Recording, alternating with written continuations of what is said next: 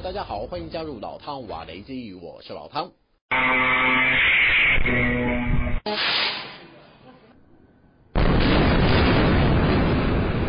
哈马斯武装民兵奇袭以色列，再度把纠缠两个民族的百年历史恩怨端上台面。哈马斯宣称，这次行动是要解除以色列对加萨长达十六年的封锁，恢复当地巴勒斯坦人的工作和生存权。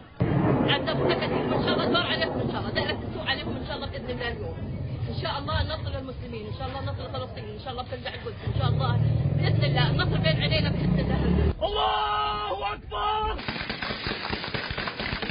بدي أحكي شيء واحد. حركة حماس فتحت أبواب جهنم على قطاع غزة. حماس أخذت القرار وحماس راح تتحمل المسؤولية وثمن أعمالها.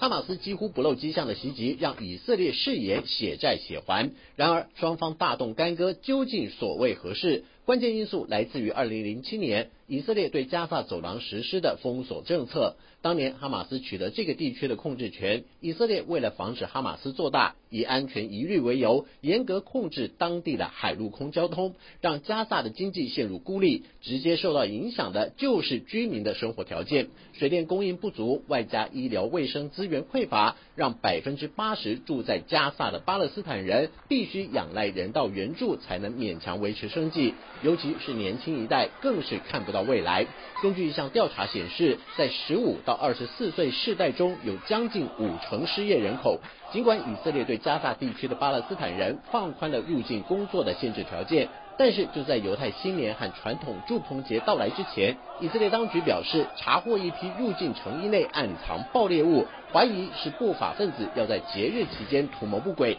同时宣布关闭过境点。这项举动就意味着将近两万名巴勒斯坦人无法入境以色列工作，对生计本就困难的民众来说，无疑是一次雪上加霜的打击。استمرار إغلاق المعابر على قطاع غزة وخاصة معبر بيت حنون بالتأكيد سيزيد من حالة الضغط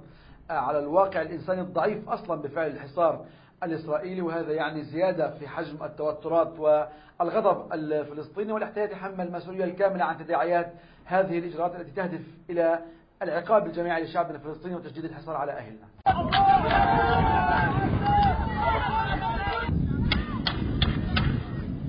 愤怒的巴勒斯坦人在拜特哈农过境口岸焚烧轮胎，表达不满。以色列军警则是发射催泪瓦斯驱离抗议群众。虽然两方隔着铁丝围栏互相对峙，但是被逼急的巴勒斯坦人也顾不了这么多，索性朝以色列释放已经点燃火种的燃烧气球。然而，种种激烈的手段换来的却是两极对抗的恶性循环，也让以色列继续加强控制，不断深化自身在加萨地区的主导地位。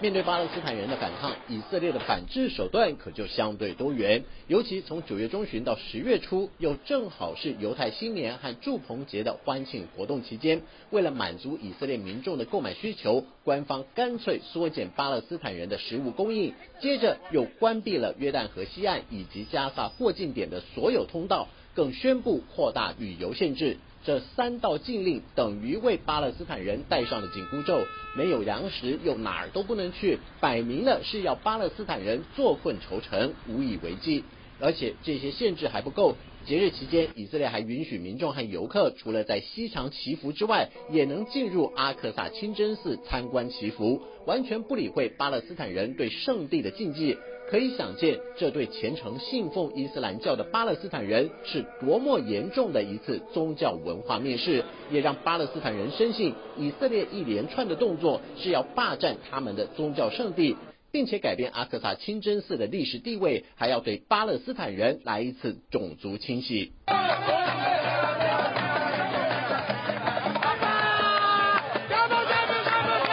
种族清洗的目的是要借此机会扩大以色列在占领区的面积，赶走巴勒斯坦居民，进一步夺取他们的土地，用来扩建更多的犹太居住区。即便这项政策已经被联合国认定违反奥斯陆协议，就连美国驻联合国大使都认为以色列已经侵犯了巴勒斯坦人的权益。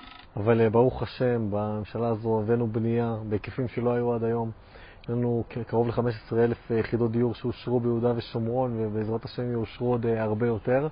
Its policies are an assault on our humanity,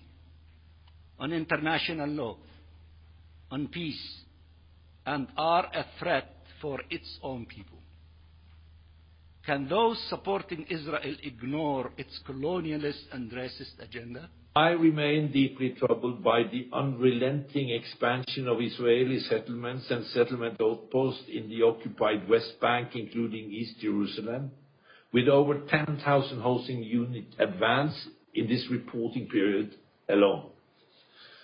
Settlements further entrench the occupation, fuel violence, impede Palestinian access to their land and resources, and systematically erode the viability of a Palestinian state as a part of a two-state solution. Make no mistake, the expansion of settlements undermines the geographic viability of a two-state solution, exacerbates tensions, and further harms trust between the two parties. The United States strongly opposes the advancement of settlements and urges Israel to refrain from this activity. 即便美国和联合国都说出了重话，但以色列方面只是双手一摊，表示新建方案早就木已成舟，势在必行。就算美国和联合国都表示反对，但是以色列政府做出的决定也不容各方指点江山。这看在失望至极的巴勒斯坦人眼中，已经不再是愤恨这个词汇可以形容，势必要采取比以往更激进、更能让以色列真的有被打痛的报复方式，才有机会警告纳坦雅胡政府不要轻忽怒火中烧的巴勒斯坦人，要为长久以来受到的压迫和欺凌做出反抗。